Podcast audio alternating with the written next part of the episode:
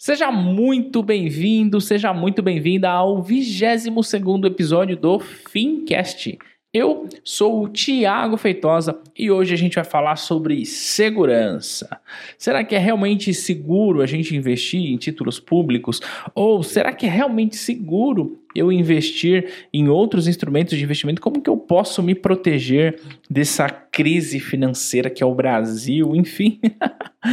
Bom, vamos lá. Vamos lá discutir um pouco sobre isso. Antes da gente começar, deixa eu fazer um jabá.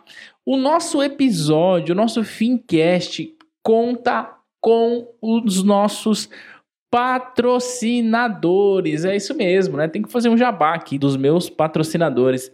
E quem são os nossos patrocinadores? É você, isso aí.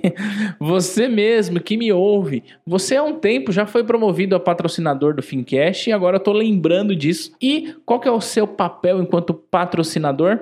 É patrocinar o Fincast, promovendo, compartilhando no seu grupo do WhatsApp, na sua faculdade, no trabalho, na família, enfim, você tem é, a missão de me ajudar a levar essa palavra. Afinal de contas, né? O Fincast é o único podcast que você ganha dinheiro, ou pelo menos aprende a ganhar dinheiro, ouvindo. Então vamos lá, compartilhe esse Fincast com as pessoas que são importantes para você e ajude-as na educação financeira. E um outro jabá para você não deixar de ir lá no nosso grupo do Facebook.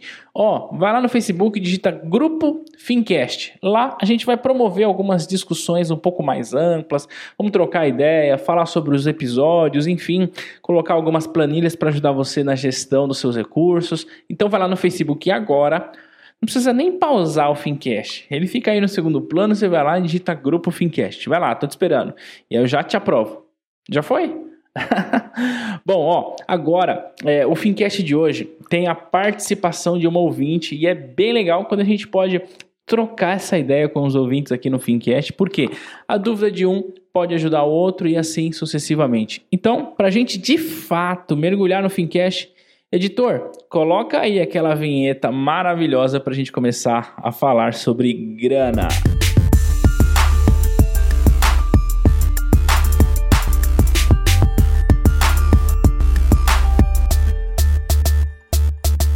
É isso aí, que legal, muito bem.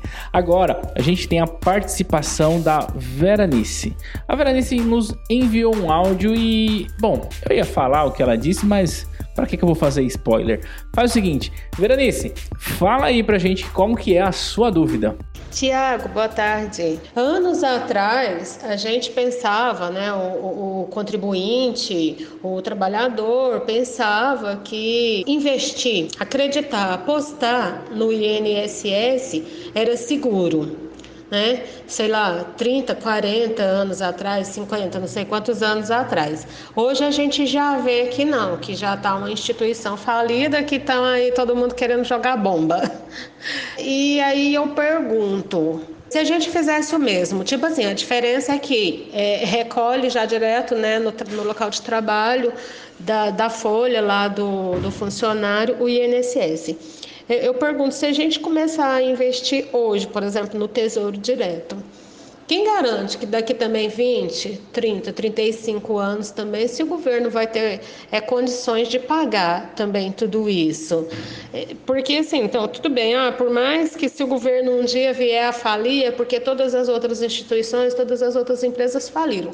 Mas o governo também, uma hora, né, pode não conseguir é, pagar todo mundo. Ah, não, quando o governo precisa de dinheiro, ele emite mais títulos. Tá, mas uma hora ele vai ter que pagar essa conta. E o mesmo que aconteceu com o INSS ao longo dos anos, que não consegue, né? É, pagar e não consegue ser sustentável. Será que esse risco não corre também o governo, Tiago? Assim, só, só, essa duvidazinha que ficou e assim, se você conseguir me falar um pouco mais sobre isso, fico agradecida. Um abraço. Muito bem, que legal. Obrigado, Veranice. Muito obrigado por sua participação. Isso ajuda bastante a gente aqui na criação do Pincast e também ajuda os demais ouvintes. Bem, se você meio que caiu de paraquedas e não está entendendo o que está acontecendo, o que a Veranice está se referindo é sobre o nosso último Fincast quando eu falei sobre a reforma da Previdência Social, sobre a reforma do INSS. E lá eu disse que eu sou hashtag totalmente contra. E se você ouviu, você sabe que eu sou contra, não contra a reforma em si, mas contra essa reforma. Não contra a reforma em si, mas contra o sistema falido que é o INSS. E aí a Veranice pergunta: Poxa, alguns anos atrás, algumas décadas, nós acreditávamos que era seguro investir no INSS. E agora vem você e vem dizer para mim que não é seguro. Você está me deixando confusa. E quem é que me garante que eu tô aqui agora toda feliz acreditando que investir em título público ou investir em outro instrumento é seguro Aí, quando chegar a minha vez, vai vir um outro cara fazendo podcast falando: olha, sabe o que é? Sabe aquele investimento que você fez lá em título público? Pois é, você não vai receber. Então, quer dizer, boa pergunta, tá? Então, eu quero compartilhar com você sobre a segurança dos investimentos de um modo geral e expandir um pouco mais a sua visão enquanto investidor, a sua visão de quem está cuidando da sua própria previdência, a visão de quem está fazendo uma previdência privada. Veja, antes da gente começar a responder a pergunta da Veranice, quando eu tratar aqui sobre previdência privada, eu não estou falando sobre aquele plano VGBL, PGBL que você contrata em uma instituição seguradora e às vezes numa instituição financeira. Não é isso que eu estou falando. Quando eu estou falando previdência privada, é você gerir a sua própria previdência e não depender do INSS. Talvez você gerir a sua previdência seja contratar um PGBL ou um VGBL, mas não é disso que eu estou falando aqui, é de você escolher como cuidar do seu dinheiro.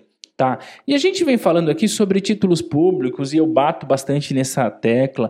E se você der uma gulgada em títulos públicos, você vai ver milhares ou milhões de artigos, de vídeos, de áudio de todo mundo falando sobre título público. E aí alguns até falam que título público é um investimento modinha. e talvez, talvez seja, né? Porque nunca se difundiu tanto essa informação quanto nos últimos anos. Só que é o seguinte, o título público, ele não é um investimento modinha, porque ele tem uma função educacional que nenhum outro produto tem. A função do título público é um, render mais do que a velha poupança. 2. Ser mais seguro do que a poupança. E 3. E mais importante, educar o investidor mais do que qualquer produto de banco, mais do que qualquer fundo. E eu já vou explicar sobre a questão da educação para a gente expandir. Antes eu quero falar sobre a segurança, tá?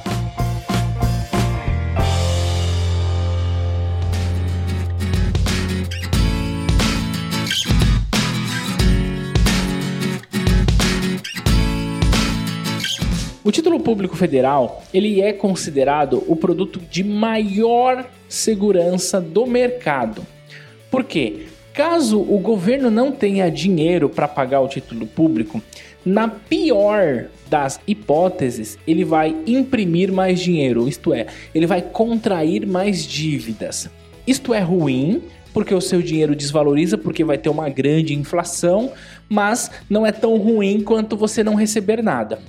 E além disso, qualquer instituição financeira hoje está posicionada em título público. Então você vai falar assim: ah, não vou colocar o meu dinheiro é, no governo porque eu não confio no presidente Temer, ou não confio no, na Dilma, sei lá, não confio no João Dória, não sei. E aí você fala assim: não, vou colocar no banco Bradescão, porque é um dos maiores bancos do país, e é seguro, porque é um banco privado. Só que acontece o seguinte: o Bradescão tá com toda, não toda, mas boa parte de sua grana junto do governo.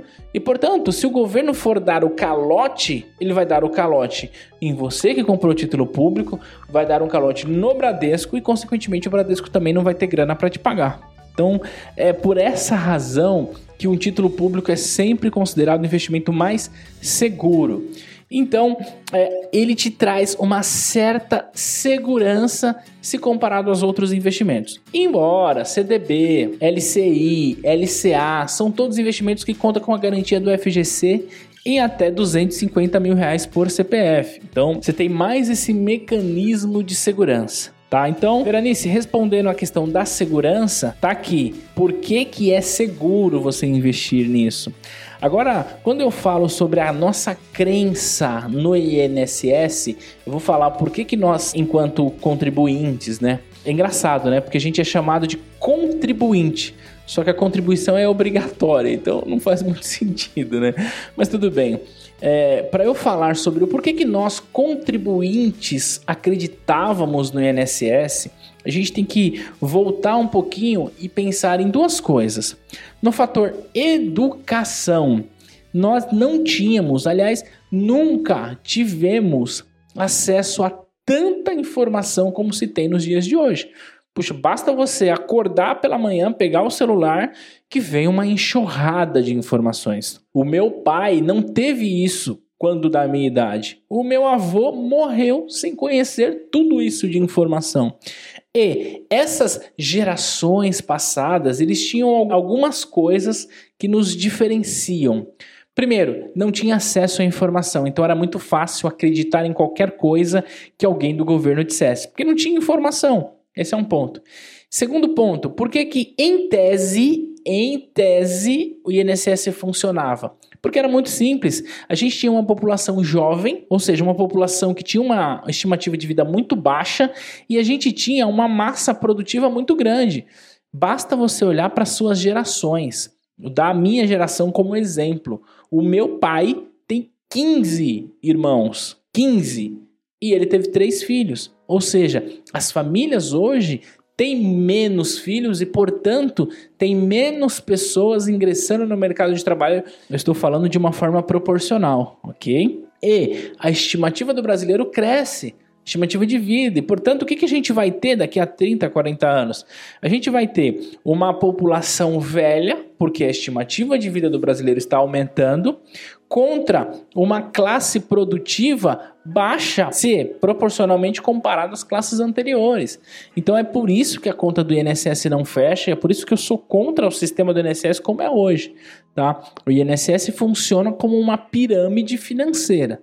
Então, essa é a razão pela qual nós acreditávamos, porque nós não tínhamos educação e porque as famílias tinham muitos filhos e a estimativa de vida do brasileiro era baixa. Ok, hoje tudo mudou. A gente tem informação aqui no podcast gratuitamente toda quarta-feira, em qualquer lugar, no YouTube, no Facebook, enfim, é, você vai achar informação sobre isso. Agora, falando sobre educação e o papel do Tesouro Direto na sua vida educacional, é incrível. Por quê? Normalmente, o título público federal ou o Tesouro Direto é o primeiro investimento para aquela pessoa que ou não tinha costume de investir ou tinha dinheiro parado na poupança ou num CDB de um grande banco, por exemplo. E para a pessoa investir em título público via Tesouro Direto, não é tão simples quanto ligar para o gerente e falar: gerente, como que faz aí para eu fazer um consórcio? Como que eu faço um título de capitalização? Ela precisa, a primeira coisa é quebrar um paradigma, que é abrir conta em uma corretora. Que até então só abria conta em corretora grandes investidores. Onde já se viu você com 30 reais querer abrir a conta numa corretora? É, eu quero abrir uma conta numa corretora com 30 reais porque eu vou começar a investir em título público. Então veja, o volume de investidores que abriu conta em corretora nos últimos anos foi absurdamente maior do que toda a história das corretoras. Tá? Esse é um grande ponto. Então, pelo fator educação, você começa a investir. E aí você começa a se interessar sobre, puxa, peraí, o que, que a Selic faz? Como a Selic altera a minha grana? Por que, que essa política monetária aí, essa reunião do Copom, como vai afetar os meus investimentos? Depois que você começa a mergulhar nesse universo financeiro, que na maioria das vezes a porta de entrada são os títulos públicos, você começa a olhar para novos horizontes. E aí você sai do título público, vai para uma LCI, para uma LCA, para uma debenture, ok? Vai para um ações, vai para um fundo multimercado, vai para um fundo de investimento imobiliário, como a gente já falou aqui, e aí você começa a enxergar infinitas possibilidades. Isso porque você abriu a porta da educação financeira via título público. Então, o título público ele tem um papel fundamental na evolução da nossa sociedade, porque ele não só cria indivíduos investidores, mas como ele cria pessoas mais educadas financeiramente. Mesmo que esse não seja o principal papel dele, é isso que acaba acontecendo. Qualquer pessoa que você perguntar que sabe investir, que já comprou debênture, ou que tem LCI, ou que tem LCA, você vai perguntar, essa pessoa começou com título público, olha que legal. Tá? Então esse é um ponto. Depois que você abre o seu horizonte, você fala: "Uau, peraí, tudo bem que eu não confio no governo. Tudo bem que eu não confio no Michel Temer, tudo bem que eu não confio no Bolsonaro, na Dilma, no João Dória, sei lá. Mas eu não preciso necessariamente deixar minha grana aqui no Brasil. Ora, eu posso investir em qualquer empresa do mundo sem sair da mesa do meu computador, sem sair da frente do meu celular. E é sobre isso que eu quero falar hoje para você. Uma vez que você já entendeu que o título público é só o começo para você projetar sua aposentadoria, realizar os seus objetivos, eu quero nesse episódio falar como você pode, com pouca grana, pouca grana, investir em ações americanas, por exemplo. Que tal? E aí você vai falar assim: puxa, vou colocar todo o meu patrimônio em ações americanas porque eu não confio nesse governo. Ok, se você fizer isso, veja, o que eu vou falar agora é só um exagero e não é bem por aí, mas é só para figurar. Se você colocar toda a sua grana em ações americanas, se pegar fogo no Brasil, se o governo der o calote, se todos os bancos quebrarem, problema deles. O seu dinheiro tá lá. Claro que não é problema deles, né? Se isso acontecer, vai te afetar de um jeito ou de outro, mesmo que seu patrimônio não esteja aqui. Mas eu só trouxe esse exemplo para você ver o seguinte: você não tem que, enquanto investidor, ficar somente pensando ah, na LFT, no Tesouro Selic, no Tesouro Prefixado, ah, o CDB, o FGC.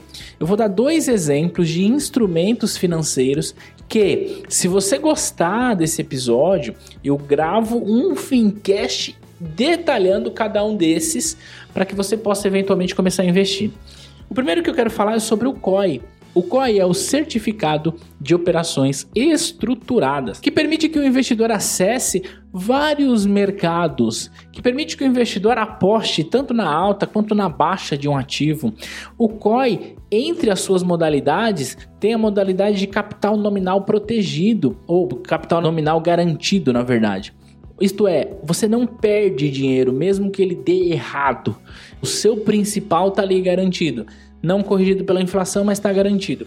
E aí eu quero dar um exemplo de um COI que estava sendo distribuído pela Rico Corretora. Veja, distribuído pela Rico, porém administrado pelo banco Morgan Stanley. Então veja, a gente já está indo para o universo saindo do, do Itaúzinho e do Bradesquinho. Se esses dois bancos comparados ao Morgan Stanley a brincadeira muda, né? E olha só, esse COI, eu tô falando sobre ele hoje, nesse Fincast, porque ele já tá fechado. Porque eu não quero influenciar você a tomar decisões de uma maneira superficial, tá?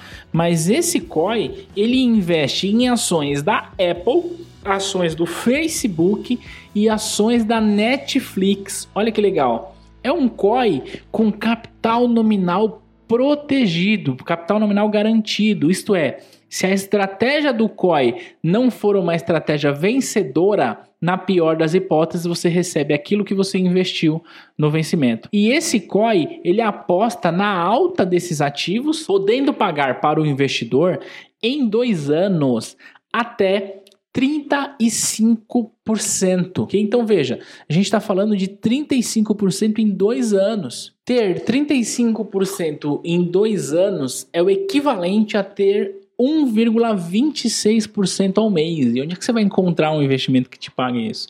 É garantido? Não, mas também você não perde. Então, quer dizer, com a partir de 5 mil reais, você entra em um COI, que é um certificado de operações estruturadas, que vai investir em três das maiores companhias do mundo Detalhe, sem o risco cambial, tá? Esse coin não tem o risco cambial. E o que que acontece? Se você não está familiarizado com a questão do risco cambial, é a questão de ter uma valorização, uma desvalorização muito grande do real perante o dólar.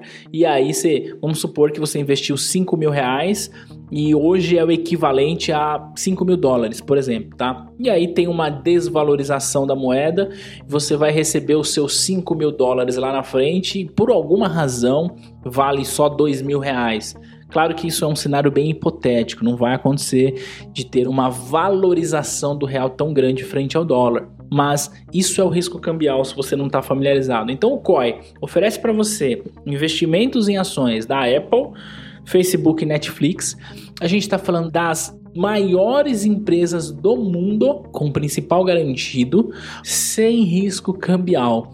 Na pior das hipóteses, você vai receber o seu dinheiro sem juros depois lá de dois anos, tá bom? E na melhor das hipóteses, você vai receber o equivalente a 1,26% ao mês. E eu estou falando disso, esse coin já está fechado, não adianta você querer ir atrás dele agora porque já é tarde, tá bom? Mas é só para te dar um exemplo de que é possível. Se você gostar desse episódio, eu prometo fazer um episódio falando só sobre coin. E outra coisa que eu quero falar é sobre um ETF, ETF SPX I11.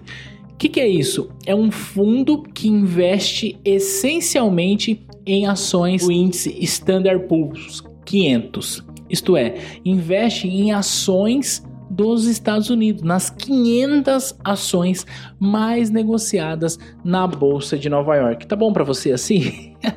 e olha só, como que você compra, como que você investe nesse fundo? Simples, só entrar no home broker de sua corretora e dar uma ordem de compra das cotas, porque as cotas destes, deste fundo, apesar de ser administrado pelo Banco Itaú, ele é negociado na bolsa de valores, então é através do seu home broker que você compra. Então pensa, do aplicativo do seu celular, você consegue alocar o seu dinheiro nas 500 ações mais negociadas na bolsa de valores dos Estados Unidos. O valor da cota desse fundo no dia que eu estou gravando esse Fincast é de 75 reais. Claro, você não vai investir 75, mas eu estou exagerando para que você entenda que para você fazer alocações no seu capital, você não precisa ter milhões e milhões de reais. Você não precisa ter lá uh, ser investidor qualificado, mas com pouca grana você já começa a diversificar e ter mais segurança, buscar mais rentabilidade. Então, ah, não quero investir no Brasil? OK. É muito simples você investir lá fora.